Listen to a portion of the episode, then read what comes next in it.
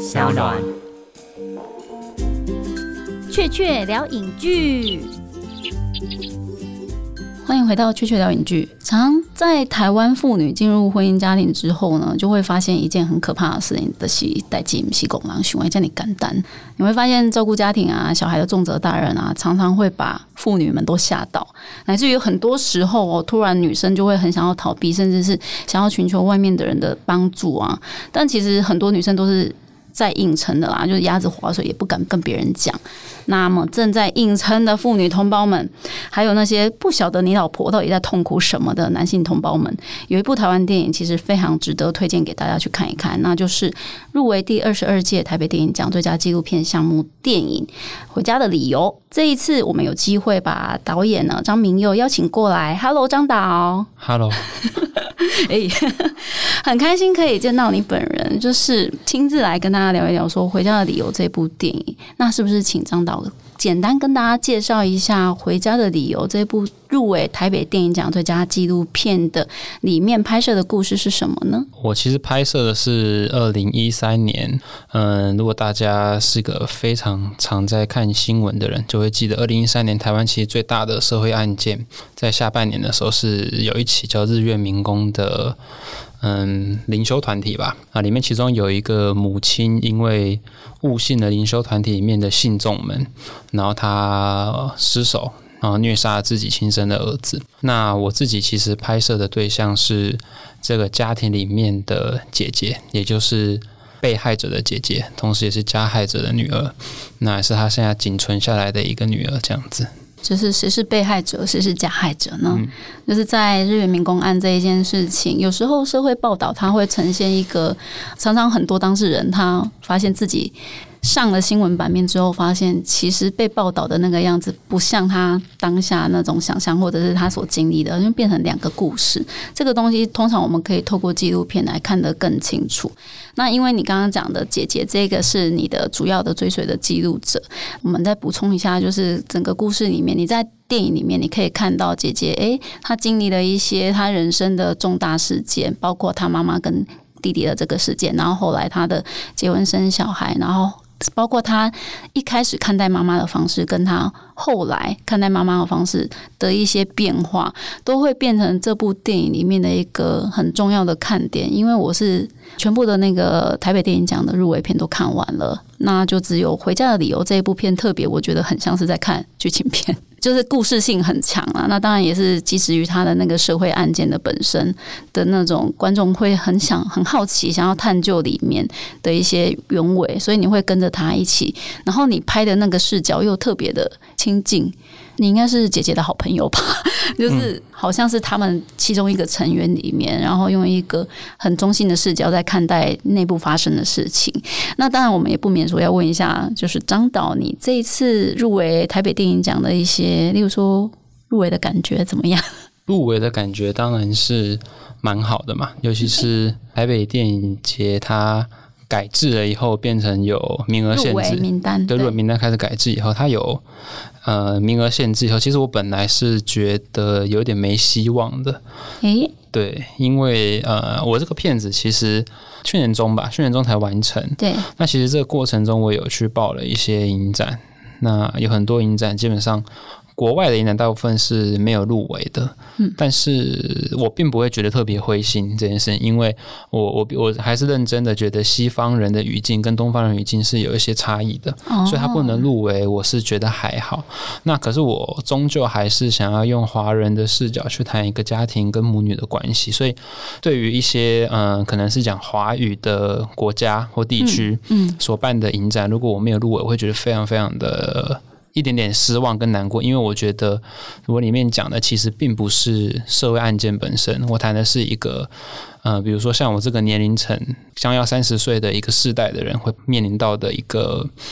第一个人生上面的抉择，然后再来是大部分的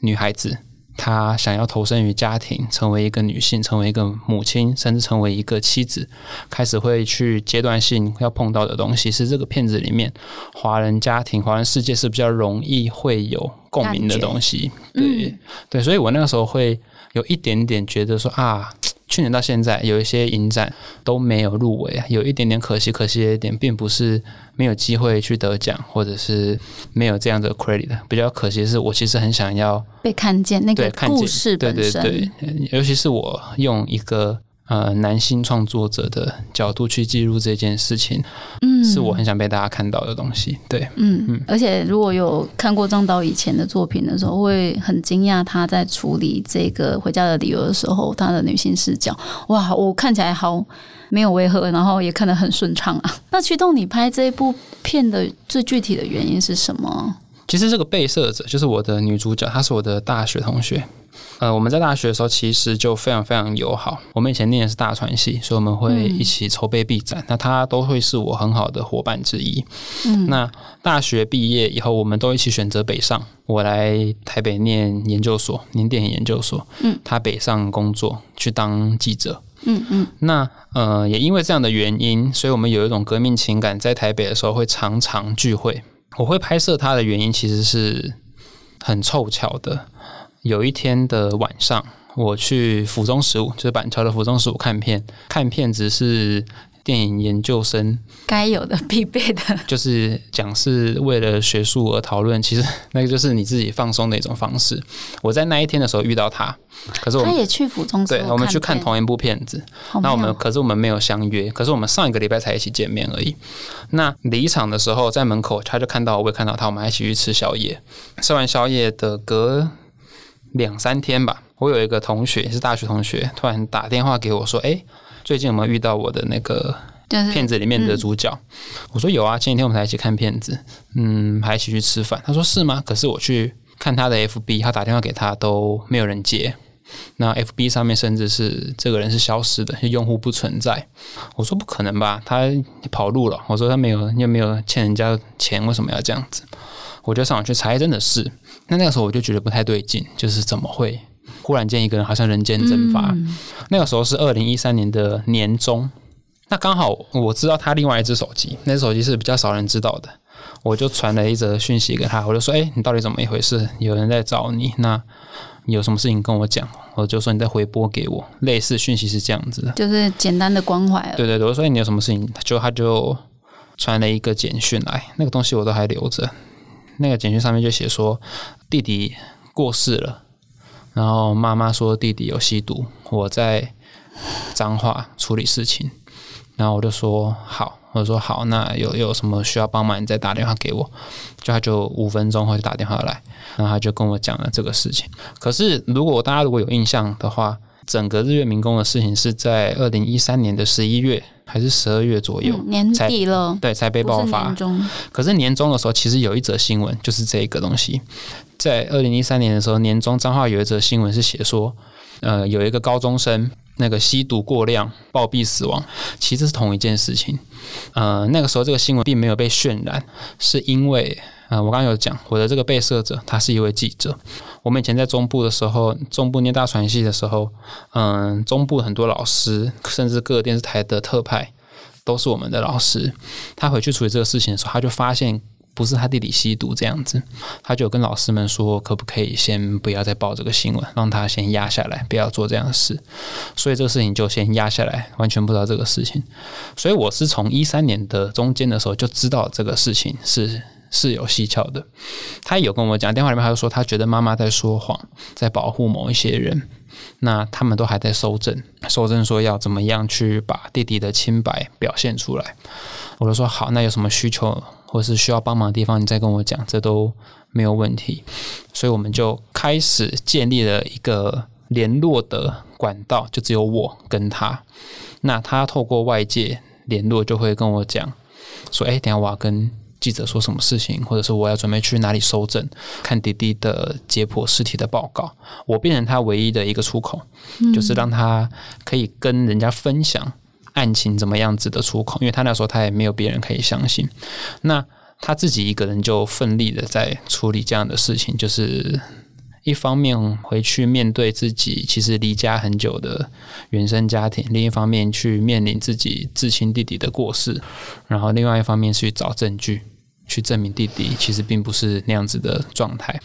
就到了十一月的时候，《苹果日报》忽然觉得证据都很齐了。嗯。呃，也的确证据都很齐，就是弟弟的解剖报告发现也不是毒物反应，横膈膜肌溶对对是溶解，对是溶解，就像红中球那样子一样，它是被关起来的，而且是长期是是营养不良的的过失。那个时候，《苹果日报》在登报前天就有跟他说，明天我们会报，我们会报头版头。他就跟我的被摄者讲，他说你要心理准备，我们都准备好了要报了。所以到了十一月底还是十二月初的时候，那个新闻一开以后。全部的报社，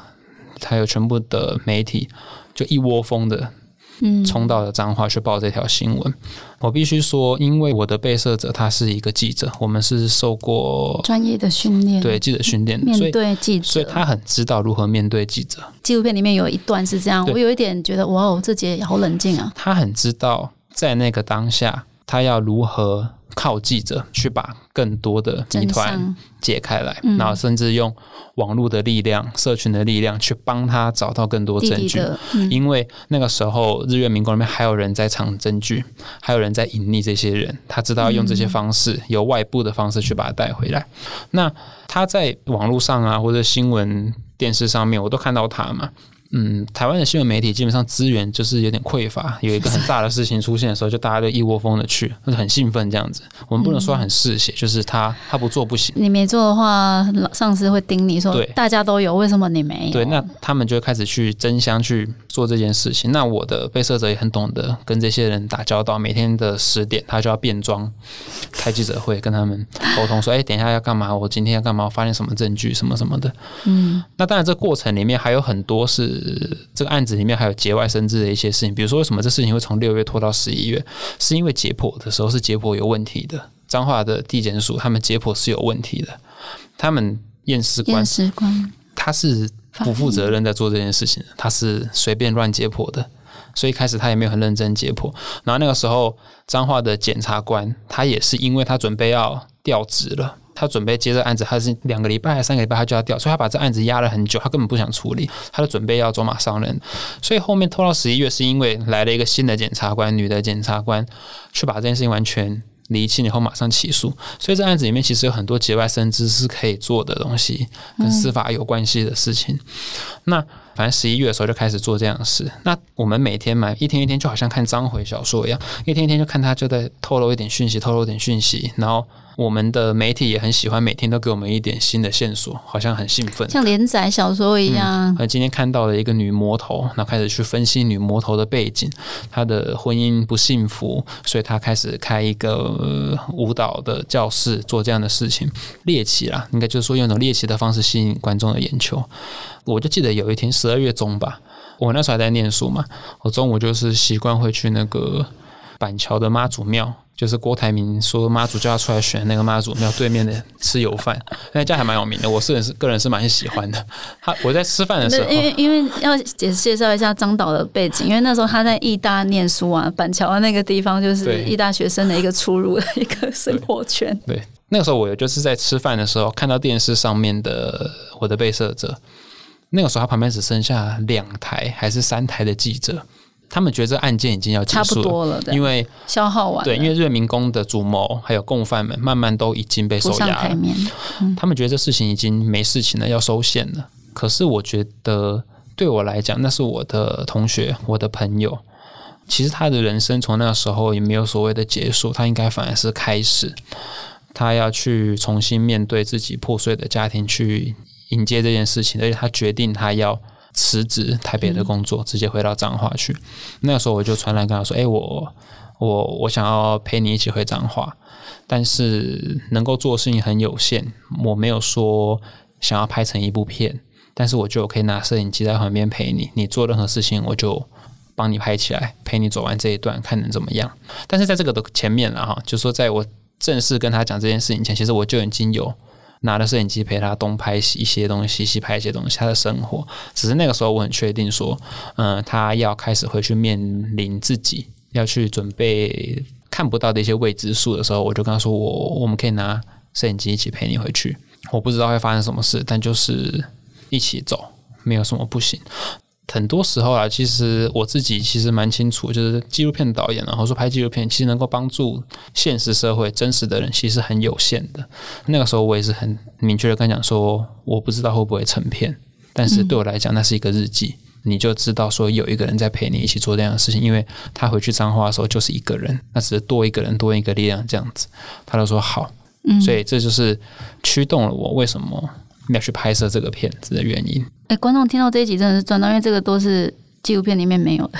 也是你在网络上或者是一些新闻报道上面看不到的那个真正的一个原委。因为我我后来看到这部片，有跟一些人讨论呐，然后其实被摄者的妈妈，她某个程度上就是，其实，在一种进入婚姻家庭之后，她在心灵上面没办法找到一个跟她同阵线，或者是像朋友一样，可以让她嗯去说诉苦家庭的一些她的孤单也好，或者是一些她的。在家庭里面遇到的一切问题也好，很多台湾妇女真的会受困在这件事情，就是简单的一个婚姻家庭，然后会让你开始有一些所谓的社会上讲的那种邪教或者心灵团体的那个滋生，就是因为台湾妇女求助无门这样。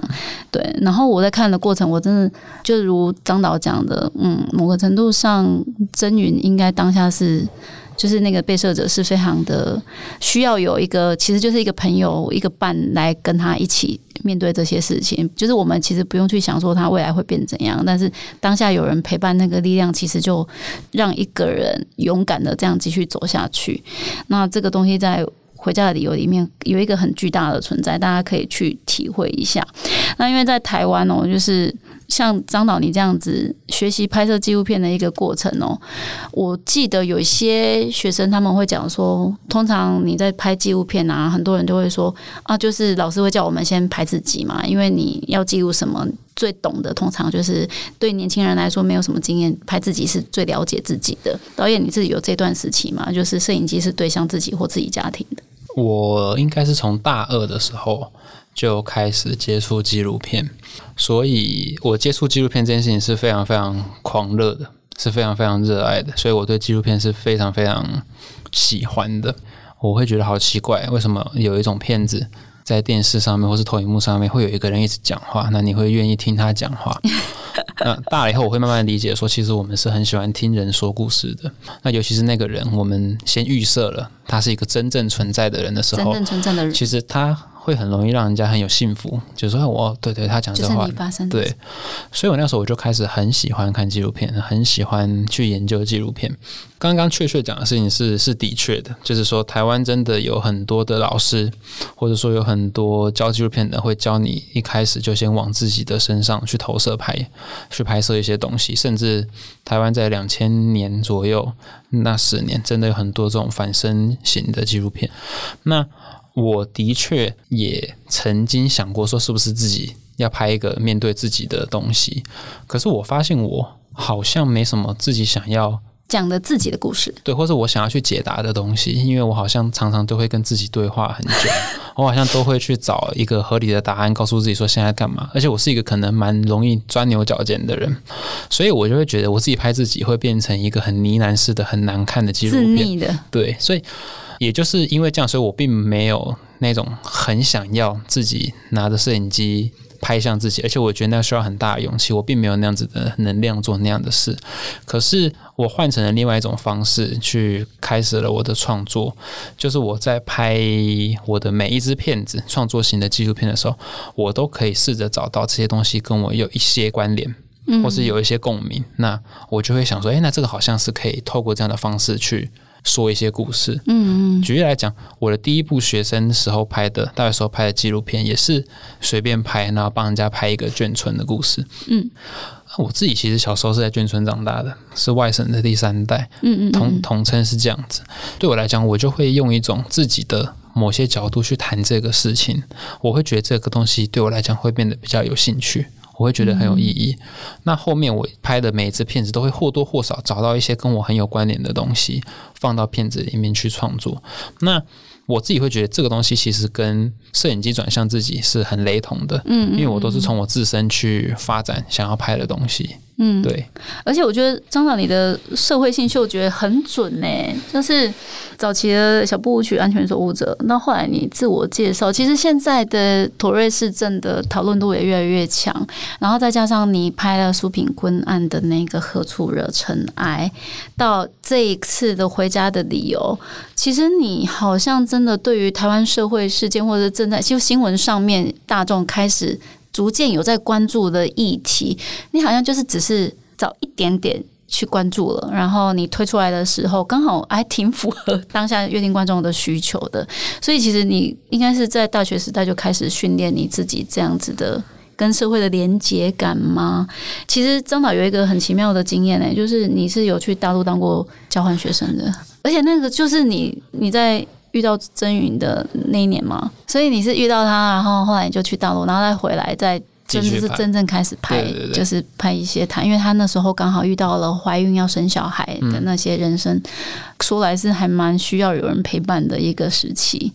对，所以其实你真的很妙诶，就是这整个过程。所以呃，当台湾人在那边想说，嗯，跟两岸之间的人怎么样共处，其实你已经试过了。然后台湾现在开始哎，越来越重视社会的一些事件的时候，哎，其实你早就已经，其实你已经拍了。然后很妙啊，你是二零一三年、二四、二零一四年拍的，然后二零一九年推出的，嗯，怎么会这这中间有这一段？因为其实你真的没有打算要把它。拍成一个作品吗？什么样的契机让你真的把它剪出来的呢？我二零一三年的时候开始拍，拍到差不多二零一五年，中间有碰到，比如说我去大陆当交换学生，就是不务正业啦。我就是我就是想说，大家每天都在学校里面也是挺无聊的，我就去申请看去交换学生能干嘛。而且我蛮喜欢一个人去做我没有想象过的事情。对对，我我的个性上是比较定不下来的人。那嗯，我拍到她回到彰化，碰到男朋友，变成老公，怀孕，生小孩，坐月子，就是人生比较大的阶段。嗯，但有一个有趣的事情可以先讲。呃，我在去大陆之前的时候，其实我已经开始慢慢在拍他了。所以我在去大陆之前，还有跟他吃过一次饭，就是有点像鉴别一样。那一天我就跟他说：“哎，你现在交一个新的男朋友。”你不要没事，我回来的时候你就怀孕说你要生小孩，结果我去中国差不多一个月还两个月吧，他说嗯，你说对了，哦，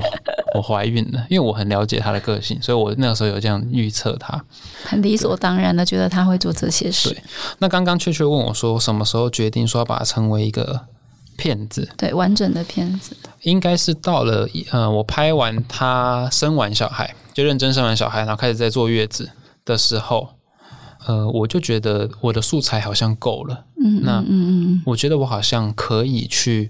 把它做成一个创作，变成一个作品，但是有一个大前提，就是我必须要有费用，我要有经费，我才能够做这样的事情。嗯，对我，practical，对我是在做片子上面是很实际的人。我有多少钱做多少事，即便没有钱，我也会想要把它完成，只是就没办法这么精细。可是我那时候运气很好，我去申请国议会，我就拿到了一笔钱。我拿到了一笔钱以后，它后面连带就是一份责任，就是你不能不把它完成片子。所以当下开心走开心，我拿到的那一天，因为接下来就是苦工了，我就觉得。我那时候会有一种会有一种念头，就是哇，我拿了人家的钱，要帮人家把事情做完，因为那个是纳税人的钱呢，而且那种责任感很大。我还记得我有一天在学校，那时候已经没什么课，我跑回去学校遇到一个老师，老师哎，明远最近过得怎么样？我说嗯还不错，我拍一个纪录片拿到了国议会的补，他说很好啊。我说可是老师我很困扰，他说你困扰什么？我说我好像拿了一笔钱，可是我觉得好像没办法把钱好好用用的很淋漓尽致，我会觉得好像很对不起人。那他也没有给我一个很明确的答案，可那时候真的这个事情是非常非常困扰我，因为我会觉得很我说不上来，就是应该是一种责任感开始压在你身上。对，然后我觉得很不好处理，一来是钱，二来是其实我跟曾云之间其实也有一些拍摄上面的嗯拉扯哦。对，在最一开始我们是有些拉扯的，他知道我每次去拿摄影机拍他的时候，就是要他去面临他的苦痛，嗯，这件事情。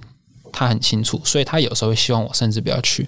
可是因为我有这样子的责任，在我就得要想尽办法去拍到一些我想拍的东西，或者说我想要带着某一种意图去拍摄那个完整的样子。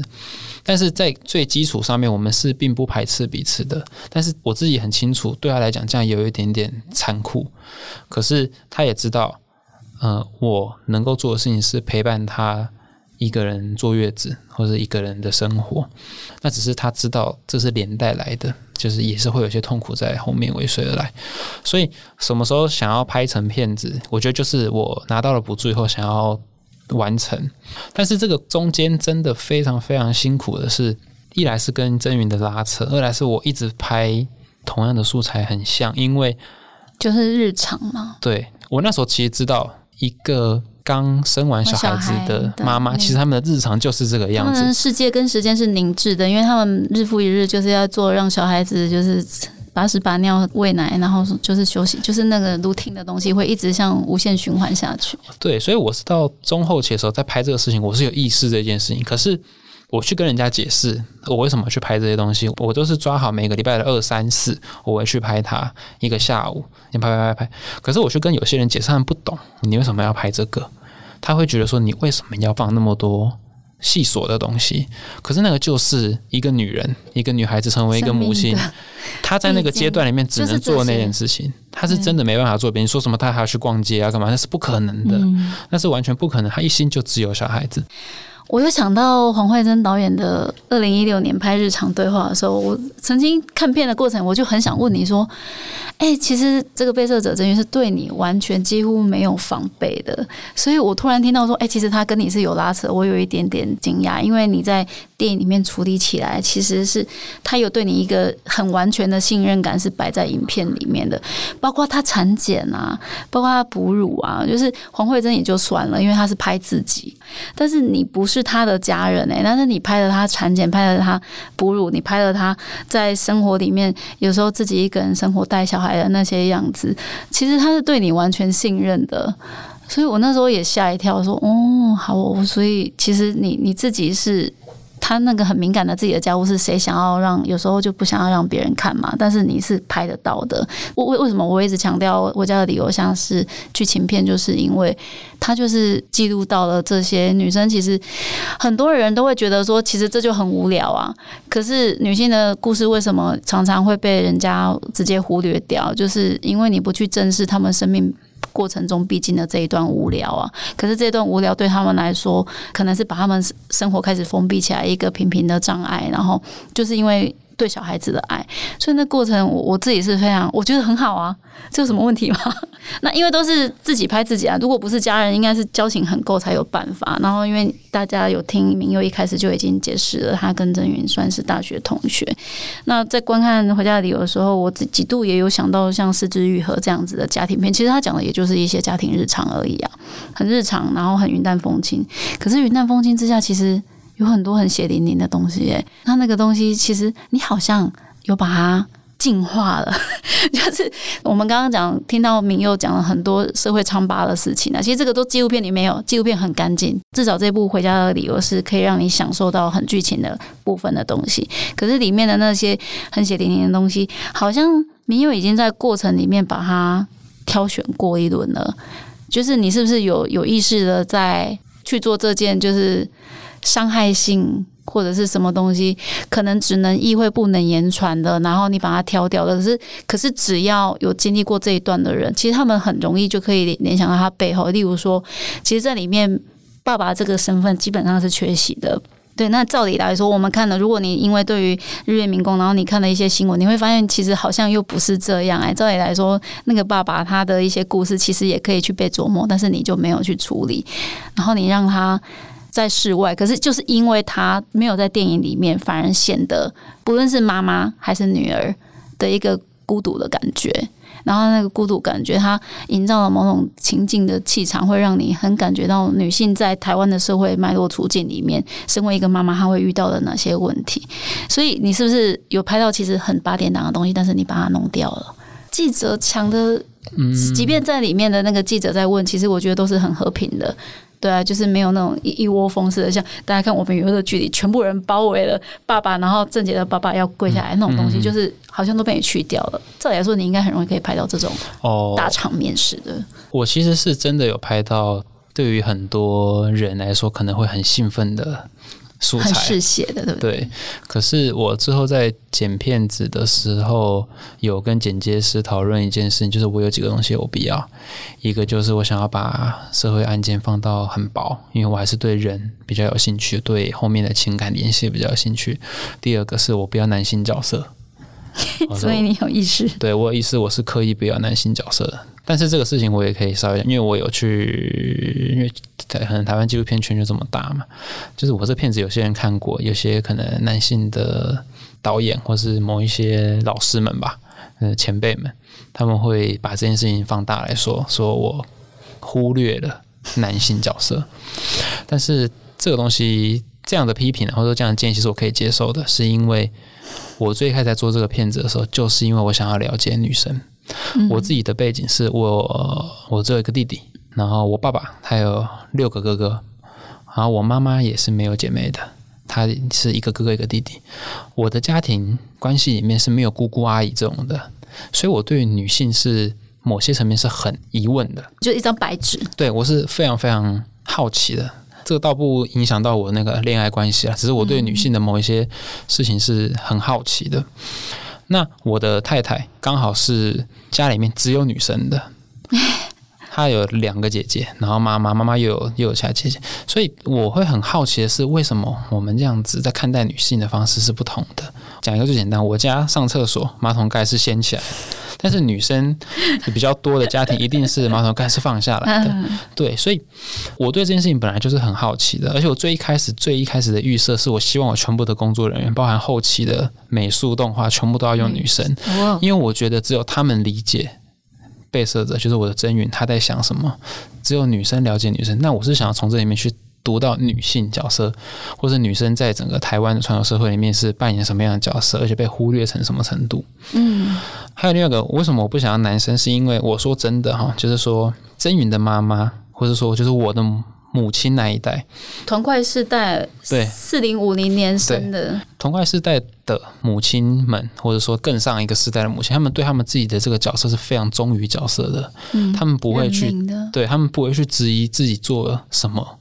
他们只会想要说，他们自己就是母亲角色，应该做什么？他们只有责任，没有质疑。对，而且他们只有家庭，他们的生活里面真的只有家庭，大部分的。可是，同样的，很多爸爸，尤其是传统家庭里面的爸爸，我去做了一些功课，我看到的一些，因为传统家庭爸其实是很失能的，家里有发生事情，永远撑下来都是妈妈。都不是爸爸，爸爸永远都是出一张嘴，所以那个时候我就觉得我并没有特别想要男性角色在片子里面，我想要看一个真正女孩子的，或者说女孩变成女人或者母亲。可是我同样知道，我这样子的影片会去让某一些人或者某些身份的人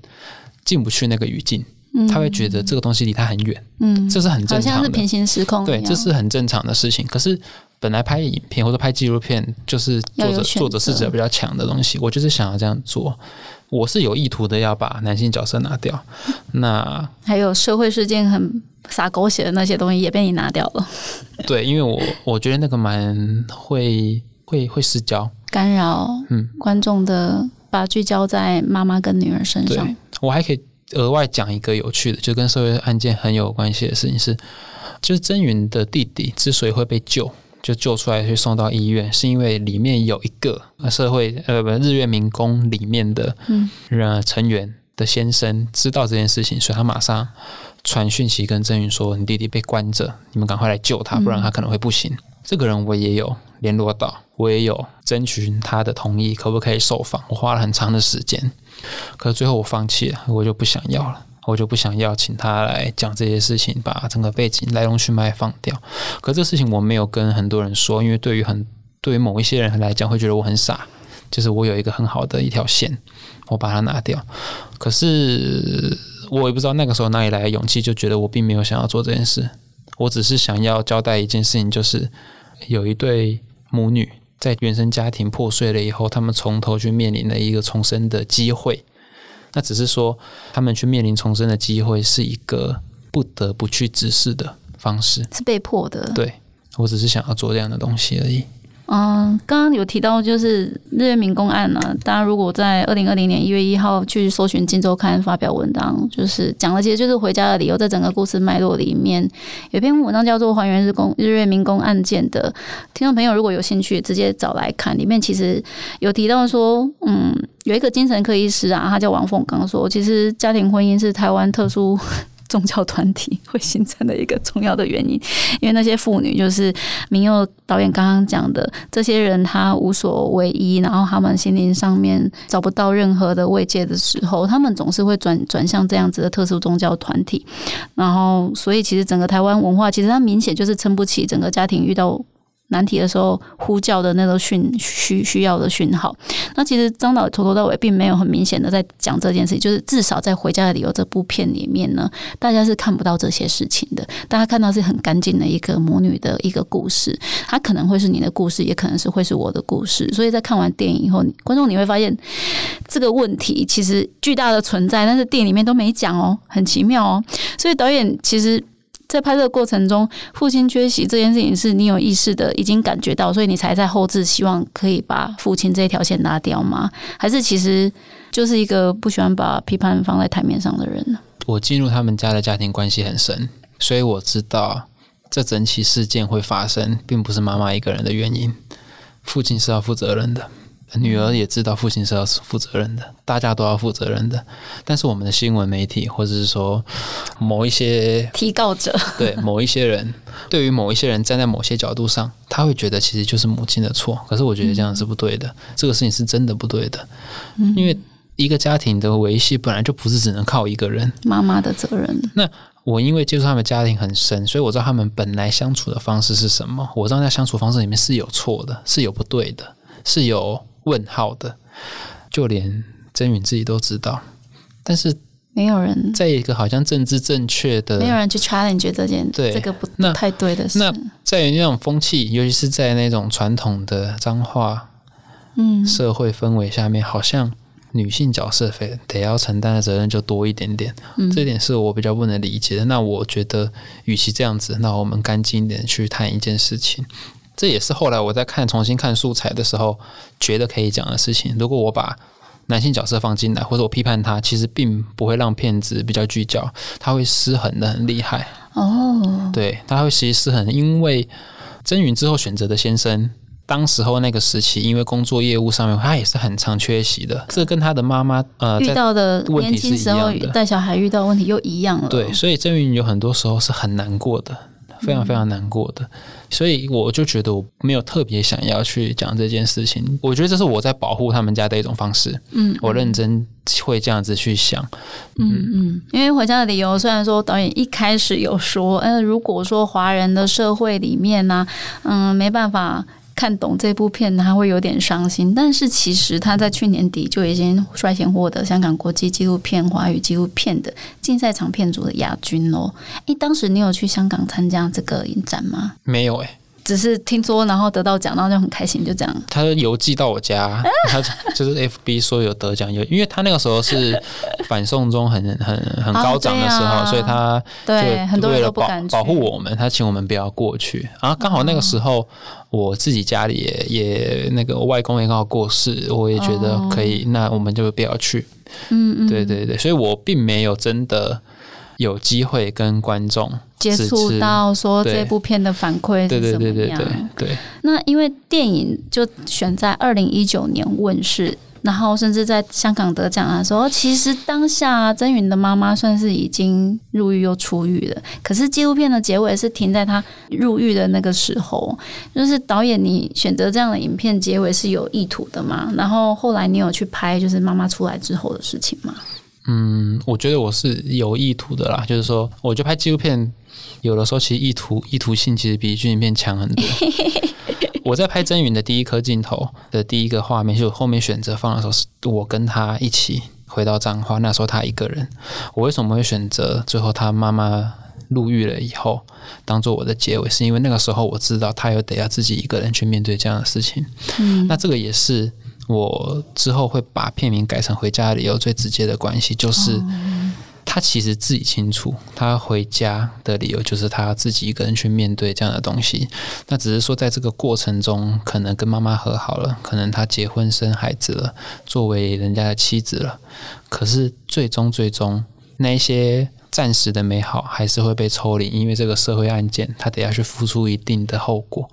所以我最后选择还是放妈妈入狱了，她一个人去照顾小孩子的画面，当做最后面的东西。嗯，其实不只是拍摄纪录片了，拍摄剧情片都会有一些，例如说作品跟观众见面的一个时间差。就是当导演一个导演拍纪录片或剧情片，他意识到了这个议题，然后他想要让观众去更加了解的时候，在他拍拍，然后再拍完，到真的推出面对到观众，其实事情都已经落幕很久了。那导演你自己会觉得，有了时间的做这个沉淀之后，剪制出来的作品是会比较客观的吗？还是因为你自己已经跟这个事件已经时间？拉远了，你在跟观众诉说这故事的时候，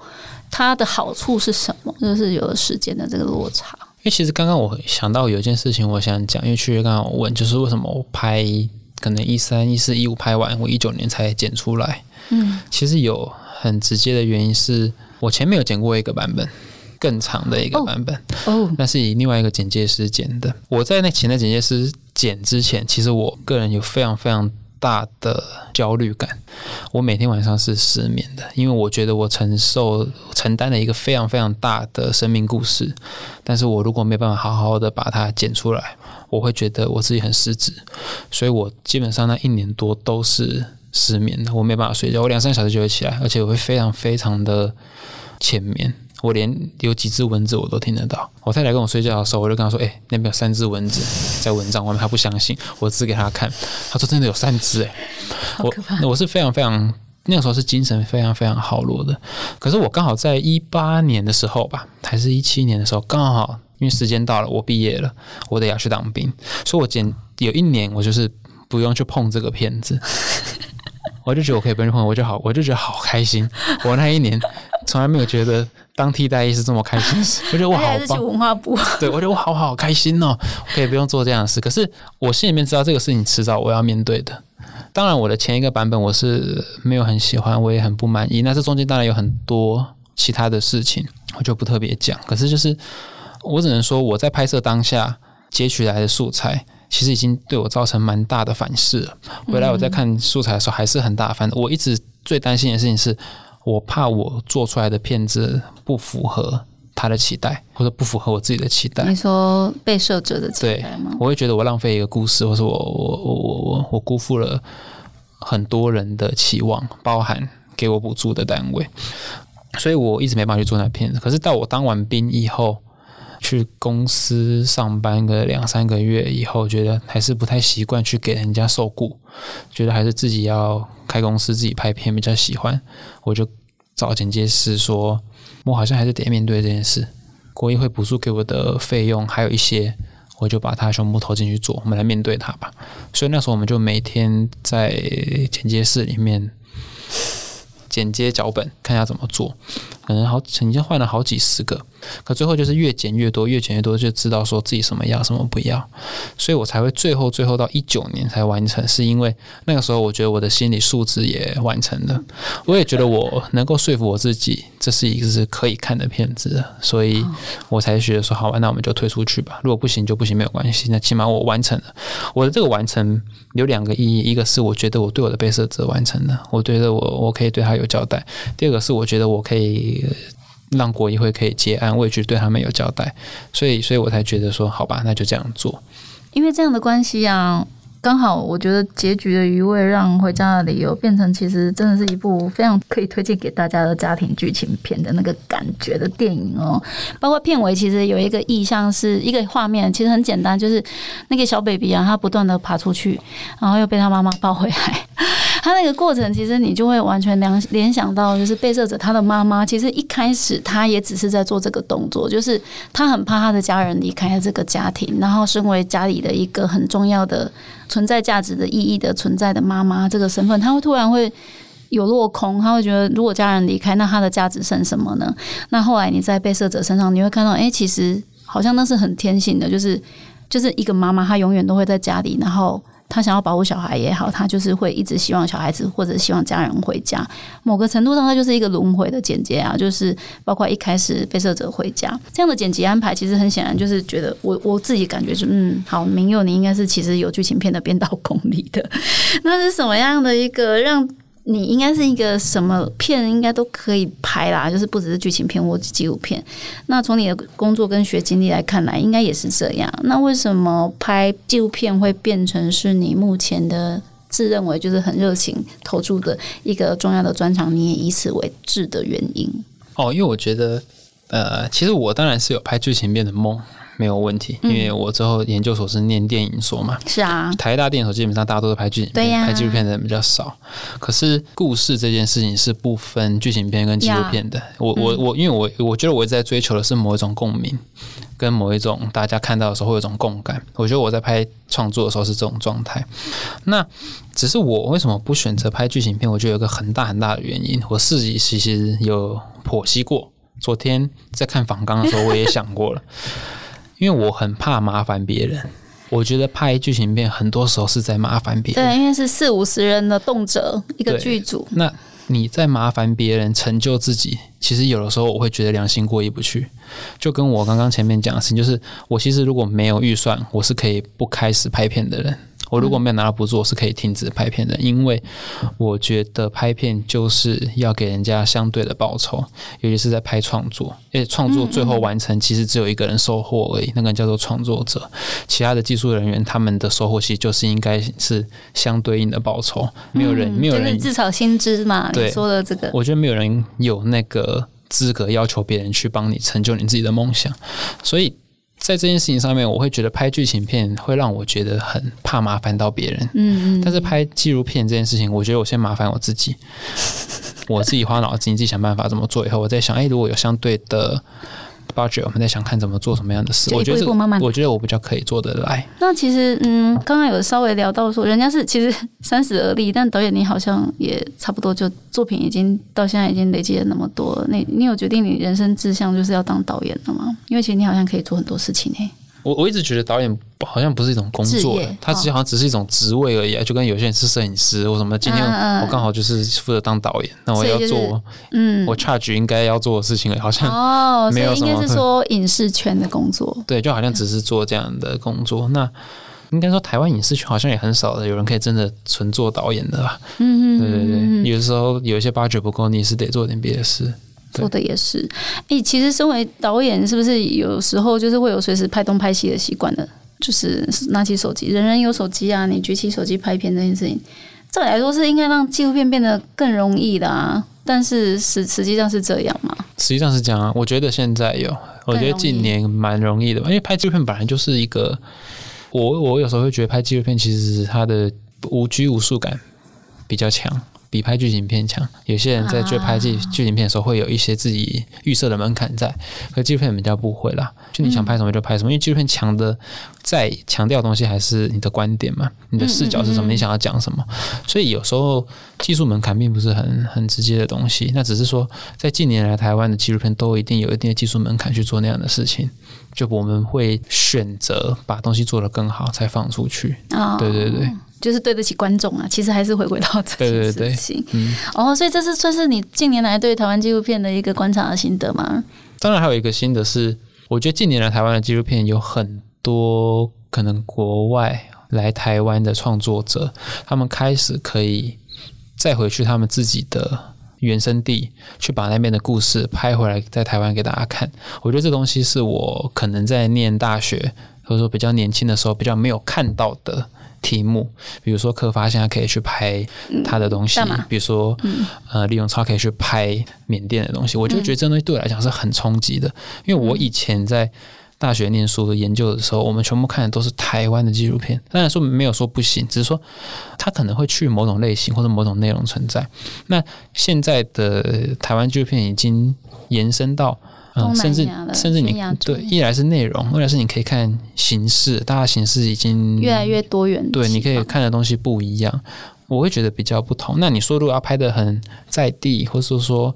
呃草根性比较强的，有很多地方政府它都有在办工坊，甚至是增建，它就有给大家更多的能力去拍摄纪录片。纪录片，嗯。对，嗯，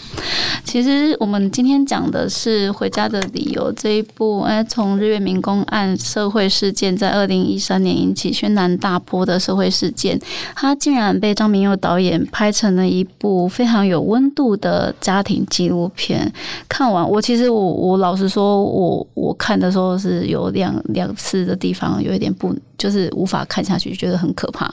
他，就是对女性观众朋友来说，它就是一个很。血淋淋的人生世界上，但其实没有啊。电影拍的很很温和啊，只是你如果很有感的话，你看的时候，你当下会觉得很恐恐怖。那任何一个重大社会案件的发生，其实它可能都是来自于一个小小社会文化的陋习哦。那谢谢《回家的理由》的导演张明又跟我们一起用纪录片看见台湾，关怀台湾，就是有你真好，可以在台湾的影视圈可以看，让大家帮助大家看到更多不一样的面相。谢谢你今天来，谢谢，谢谢。it.